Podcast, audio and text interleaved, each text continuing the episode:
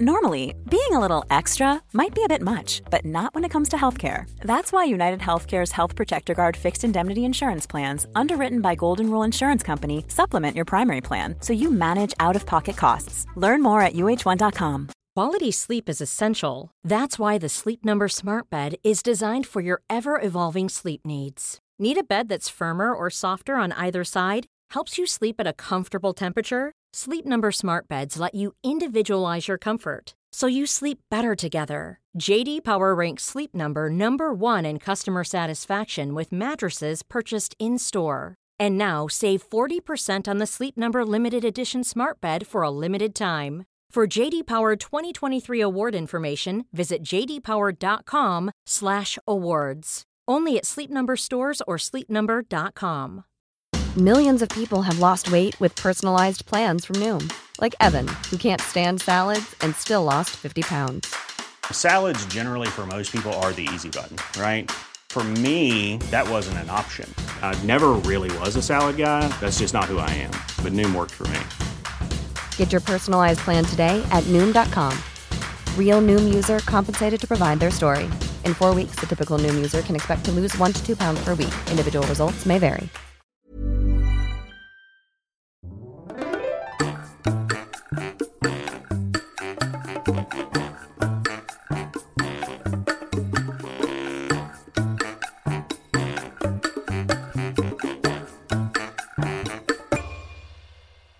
Hola, ¿qué tal? Esto es How to Spanish Podcast. Yo soy David. Y yo soy Ana. ¿Nos estás escuchando desde tu teléfono? O tal vez estás usando tu computadora. De cualquier forma, la tecnología es un mal necesario. Vamos a hablar sobre eso en este episodio. This podcast is made possible thanks to our Patreon family. Some of the benefits include a PDF with grammar bits and vocabulary, as well as full videos and a transcript. If you want to join our Patreon family, just go to patreon.com slash howtospanishpodcast. Este es un shoutout para nuestros nuevos patrones. Spencer Howard, Ida Hernández, Bern, Osgur, Adam Tinkoff. Joe Mendelssohn. Gracias. Vamos a empezar entonces con el tema de este episodio. Vamos a hablar un poco de tecnología porque bien o mal todos tenemos que usarla hoy en día. Claro, como dije al principio, es un mal necesario. Y si pueden pensar un poco hacia atrás, nos damos cuenta que la tecnología avanza muy rápido. Demasiado, Demasiado. rápido.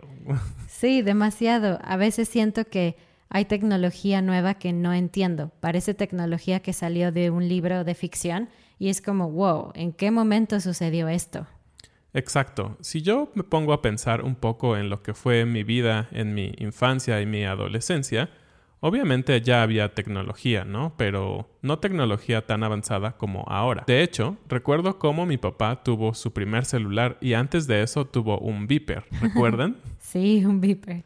Eran esas cajitas a donde llegaba como un mensaje de texto que lo único que hacía era decirte, hey, comunícate a tu casa porque te están buscando. Sí, y tenías que hablar a un teléfono y hablar con una mujer desconocida y decirle, hola, quiero enviar un mensaje a mi papá, bla, bla, bla. Y la mujer lo escribía y lo enviaba a tu papá. Es Sí, muy loco, ¿no? Era muy loco y pues no había mucha privacidad realmente, ¿no? Porque tal vez no podías mandar el tipo de mensajes que hoy se mandan en por mensajes de texto o WhatsApp, un poco más privados entre las familias o las parejas. Pero sí, era una gran tecnología en ese momento y recuerdo que todas las compañías querían que sus empleados tuvieran estos dispositivos para poder estar en contacto con ellos, aunque pues no era muy práctico realmente. ¿Te imaginas enviar un mensaje de te odio, eres un tonto? Exacto. Y la persona detrás que tenía que mandar el mensaje escribía así como, ups, te odio. sí. Sí, suena un poco extraño, pero bueno, así era la vida antes. Y también recuerdo mi primer teléfono celular. Sí, yo tuve mi primer celular cuando tenía 16 o 17 años. Uh, Muy viejo, yo tenía 12. Sí, yo iba en la preparatoria y empezaron a ser un poco más comunes los teléfonos celulares, porque claro, había teléfonos celulares hace 5 o 8 años, pero eran muy caros, solo era para gente muy rica que podía tener estos teléfonos. Y hablando de Internet, ni siquiera podías usar tus teléfonos para Internet, ¿no? Parece muy lejano. Pero realmente no tiene tantos años. Sí, claro. ¿Recuerdan? Ustedes también tuvieron que mandar muchos mensajes de texto para comunicarse con sus amigos o tal vez con su novia o incluso conectar tu computadora a internet por medio del teléfono, ¿no? El teléfono de tu casa y sonaba el tiriri. Sí, ese sonido raro que todos odiamos porque era muy lento, ¿no? Sí. Y bueno, vamos a entrar un poco más en el tema de cómo se ha movido la tecnología recientemente, en los últimos años, y vamos a hablar un poco sobre teléfonos, eh, comunicación a través de celulares, datos de celulares, en fin, cosas que creo que nos interesan a todos, aunque no seamos muy fanáticos de la tecnología, siempre escuchamos estas cosas en las noticias y sabemos que hay todo un gran mercado de muchos millones de dólares referente a la tecnología.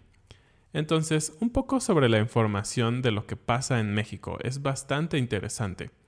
En México, las personas utilizan un teléfono celular o un móvil, como dicen en algunos países, como en España, Realmente en México decimos celular. O cel, la forma cel, Exactamente. Las personas utilizan su teléfono celular a través de un sistema de prepago. Bueno, la mayoría de ellas, el 82% para ser exactos. Wow.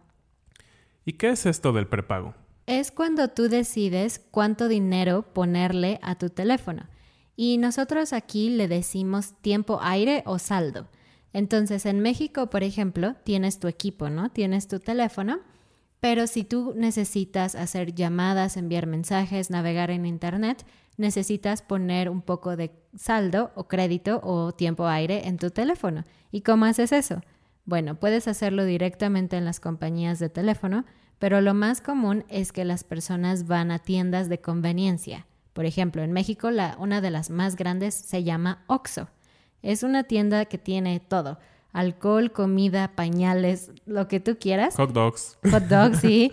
y generalmente están abiertos las 24 horas. No todos, pero muchos. Y la mayoría de la gente va a este tipo de tiendas para agregar dinero. Pero ¿cuánto dinero agregan? Eso es otro dato muy, muy interesante. La recarga promedio en México es de 50 pesos. Para ser específicos, 53.7 pesos o sea, 2.8 dólares quizá. Es muy poco. Y realmente es como para salir del aprieto. Pero esto lo hace la mitad de la población que tiene un teléfono celular. Y estos 50 pesos normalmente te duran 15 días. Es el tiempo que la compañía telefónica te da para ocupar este tiempo aire, ¿no? O ya sea para llamar o para tener datos en tu celular para mandar mensajes de WhatsApp o navegar en Facebook o algo así. De hecho, es muy común todavía encontrar personas que cuando están en la calle nunca tienen WhatsApp ni nada así porque nunca tienen saldo en su teléfono, solamente lo usan para llamadas normales o en su casa con el Wi-Fi. Exactamente. Que en muchos lugares dicen Wi-Fi. El Wi-Fi. ¿Me prestas la clave de tu Wi-Fi? Sí. Regresando un poquito al dato anterior, el 12% restante de las personas que ocupan un celular en México ocupan un plan de renta. El plan de renta es tú pagas después de que utilizas el servicio, entonces tienes que tener una especie de crédito con la compañía telefónica. Entonces, como pueden ver, esto no es tan común en México porque aún no hay las condiciones crediticias que serían favorables para que este mercado creciera. Y obviamente las compañías prefieren que la gente tenga un plan de renta porque a veces excedes tu gasto y tienes que pagar más de lo que pagarías si solo ocupas una tarjeta o una recarga de 50 pesos. ¿Y por qué dijiste tarjeta? Bueno, porque antes las recargas, que ahora mencionó Ana que se hacen como electrónicamente a través de una tienda, se hacían con tarjetas. Tú ibas a un centro comercial o a un supermercado y comprabas tarjetas con saldo, 50 ah, pesos, 100 pesos, y era como divertido porque tenías que tallar un poquito y venía un código que ingresabas a tu celular y ¡pram! tenías saldo en tu celular. Mm, no me tocó. Soy muy electrónica. Eres muy joven. A finales del 2018 se realizó un estudio por CIU, que es un centro de inteligencia, y para finales del 2018, según este estudio, había muchísimas líneas telefónicas en México, para ser exactos, 121.8 millones, de los cuales 106.7 millones son dispositivos inteligentes. Entonces la mayoría de las personas ahora intenta tener un teléfono inteligente o smartphone. Exactamente. Esta cifra representó un crecimiento de 7.6% contra el año anterior. Es bastante grande. Y una de las noticias recientes es que hace pocos años ATT llegó a México. ¿Y por qué fue una gran noticia? Fue una gran noticia porque logró que el mercado se estableciera un poco y hubiera mejor competencia y por lo tanto mejores precios para los usuarios, no solo en los planes de los servicios que las compañías telefónicas dan, sino en el costo de los equipos, ¿no? de los teléfonos. Antes de ATT, la compañía principal era Telcel. Así es. Y Telcel es, sigue siendo un monstruo. Y muy caro. También. Y finalmente, cada país, cada cultura es diferente, ¿no? Entonces, quiero saber, ¿qué tipo de equipos, qué tipo de marcas prefieren los mexicanos? Es una pregunta muy interesante. ¿Saben? Siempre esta plática o broma entre Android y Apple y todo eso. Entonces vamos a ver qué es lo que prefieren los mexicanos. Bueno, la marca número uno en México es... Samsung. Samsung, la coreana Samsung que tiene el sistema operativo Android. Que significa tres estrellas, Samsung, por cierto. En mi clase de coreano aprendí eso. muy interesante. Y en el segundo lugar se encuentra Motorola. Motorola realmente tuvo como dos ciclos. En México fue muy famoso al principio cuando empezó todo esto de los radios, los walkie-talkies, y también cuando se hizo famoso el servicio de Nextel, porque eran los únicos equipos que podían ocupar Nextel. Entonces, ahora está resurgiendo con dos tipos de dispositivos. Y en tercer lugar está LG. Sí, esta marca también es asiática y ha crecido bastante porque ha logrado tener dispositivos de bajos precios, así como de gamas más altas, es decir, tiene dispositivos para todos. Y en el cuarto lugar está mi favorito, Apple. Así es. No es por nada, pero a nosotros, como pareja, como familia, nos gustan los productos Apple, aunque realmente sabemos que son caros. Aunque a mí no me gustan las Macs, por cierto. a mí sí. Y bueno, Apple tiene un 10.9% del mercado y ha caído un poco porque últimamente, ustedes saben, los dispositivos son muy caros y se tiene la idea de que otros competidores como Samsung o Huawei tienen cosas mejores a un mejor precio. Y hablando de Apple, hace algunas semanas Apple anunció todo acerca de su próximo lanzamiento, el iPhone 11. 11, wow, es increíble, ¿no? Sí. ¿Hubo un iPhone 1? Yo tuve un iPhone 4. ¿Hubo uno? Claro, sí. no recuerdo. Sí, sí. Y esto es un poco de lo que decíamos, ¿no? Apple se dedica a lanzar nuevos dispositivos cada seis meses. Algunas veces son las computadoras o los smartwatch o a veces son los teléfonos. Entonces, cada seis meses hay nuevos dispositivos y en específico, hablando de teléfonos, cada año hay nuevos dispositivos. Entonces, es una locura. Realmente tienes que estar gastando mucho dinero constantemente para estar a la vanguardia. Y además, un iPhone, por ejemplo, en nuestro caso, nos dura mucho tiempo porque somos muy cuidadosos, entonces nunca rompemos nuestros teléfonos o los tiramos en el agua. Pero aún así, necesitas ir avanzando porque conforme pasan los años, las actualizaciones y los nuevos sistemas operativos ya no funcionan en ciertos modelos.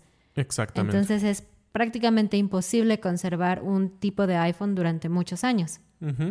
Y bueno, estos nuevos iPhones son mucho más tecnológicos, obviamente, ¿no? Tienen más cámaras y tienen capacidades para grabar en 4K y todo esto. La realidad es que para un usuario común, con que tú tengas una buena fotografía, tengas llamadas y datos, es suficiente, ¿no? Obviamente si tú ocupas tu teléfono para aplicaciones específicas, digamos, grabar videos de alta calidad para tu trabajo, por entretenimiento o para negocio, pues está bien, ¿no? Pero algunas veces la realidad es que pagamos por cosas que no utilizamos.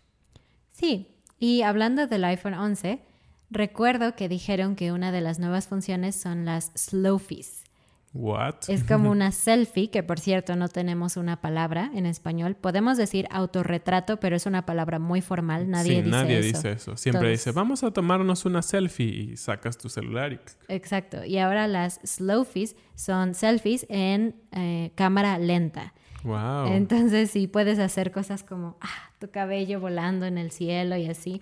Quiero saber si a ustedes les interesaría tener esto en su teléfono. ¿Podrían usarlo?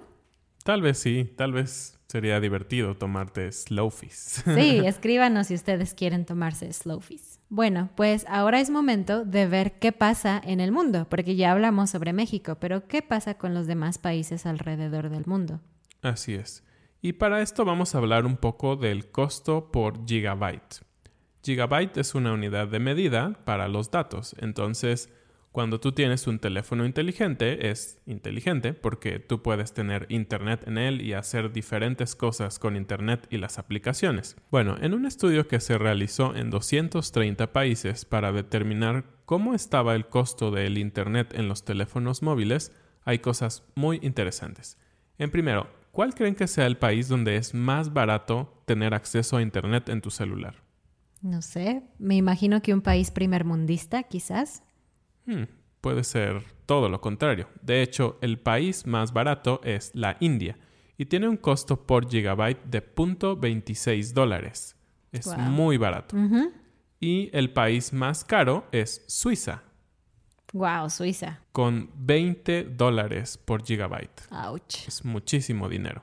Comparando un poquito con otros países, por ejemplo, en Rusia cuesta 0.91 dólares, en Brasil 3 dólares con 50 centavos, en España 3 dólares con 79 centavos, en el Reino Unido 6 dólares con 66 centavos, en Canadá 12 dólares con 2 centavos, en Estados Unidos 12 dólares con 37 centavos y en Corea del Sur 15 dólares con 12 centavos.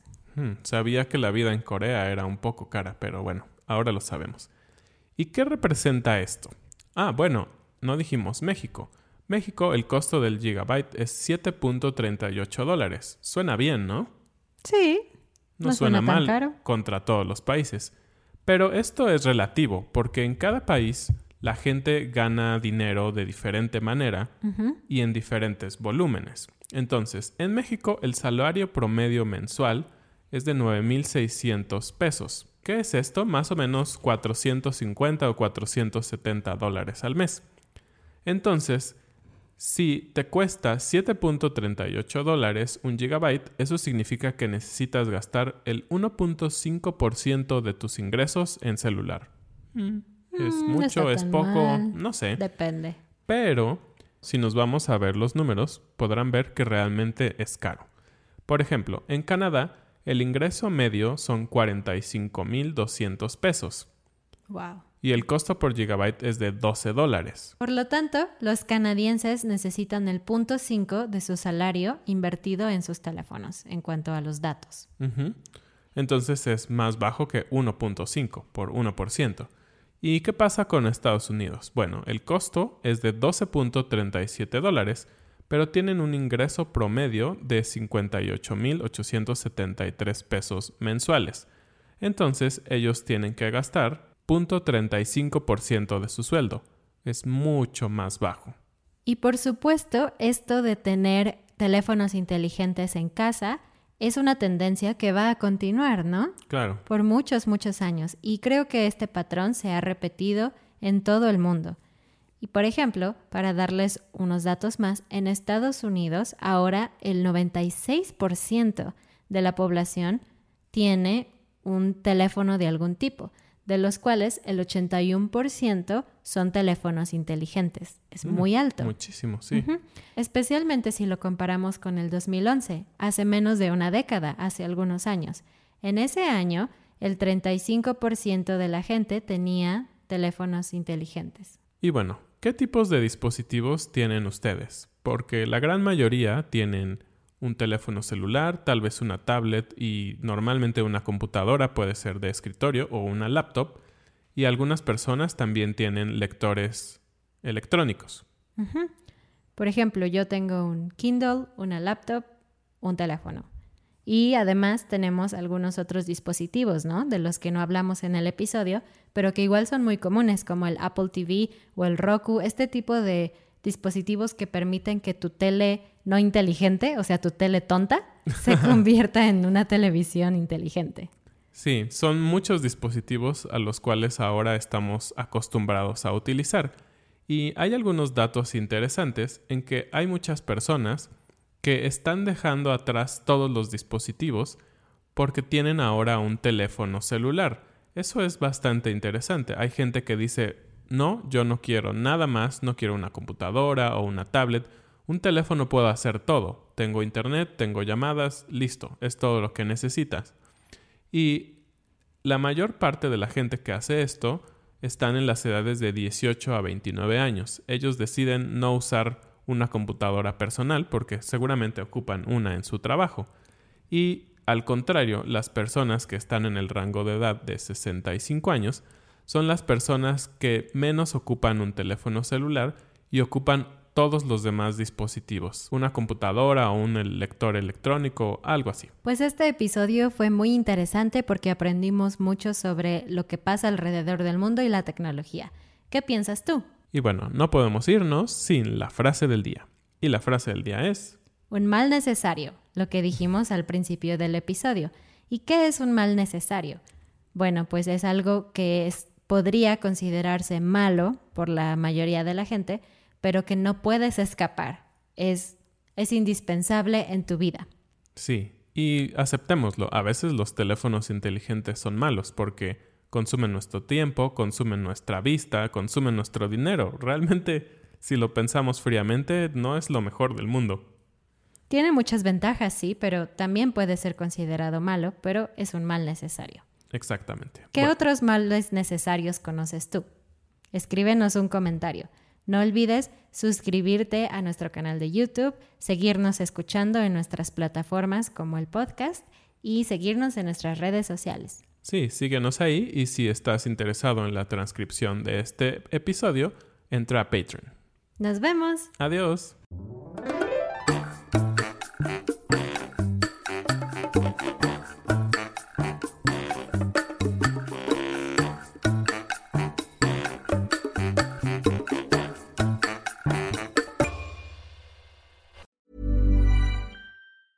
A lot can happen in three years, like a chatbot may be your new best friend. But what won't change? Needing health insurance. United Healthcare Tri Term Medical Plans, underwritten by Golden Rule Insurance Company, offer flexible, budget friendly coverage that lasts nearly three years in some states. Learn more at uh1.com. Mom deserves the best, and there's no better place to shop for Mother's Day than Whole Foods Market. They're your destination for unbeatable savings, from premium gifts to show stopping flowers and irresistible desserts. Start by saving 33% with Prime on all body care and candles. Then get a 15 stem bunch of tulips for just $9.99 each with Prime. Round out Mom's menu with festive rose, irresistible berry chantilly cake, and more special treats. Come celebrate Mother's Day at Whole Foods Market